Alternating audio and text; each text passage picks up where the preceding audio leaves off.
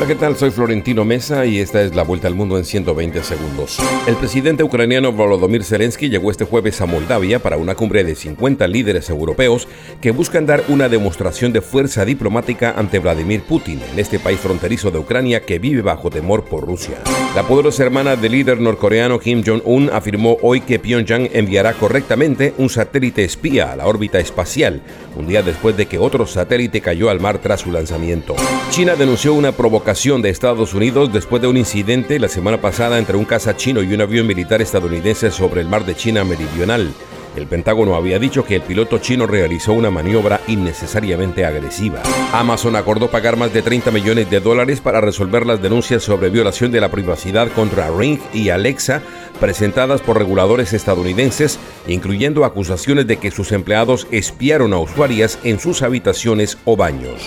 El ex vicepresidente republicano de Estados Unidos Mike Pence planea anunciar la próxima semana su postulación a la Casa Blanca como desafiante de Donald Trump, confirmaron fuentes en Washington.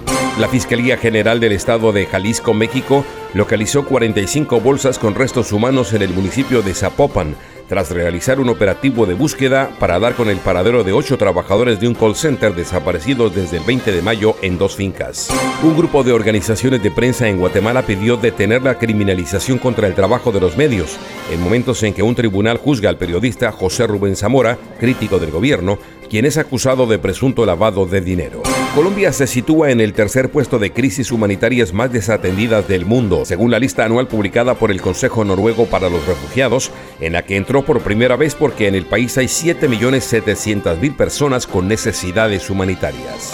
Venezuela y Brasil reactivarán la cooperación en materia de seguridad fronteriza, adelantó el mandatario venezolano Nicolás Maduro.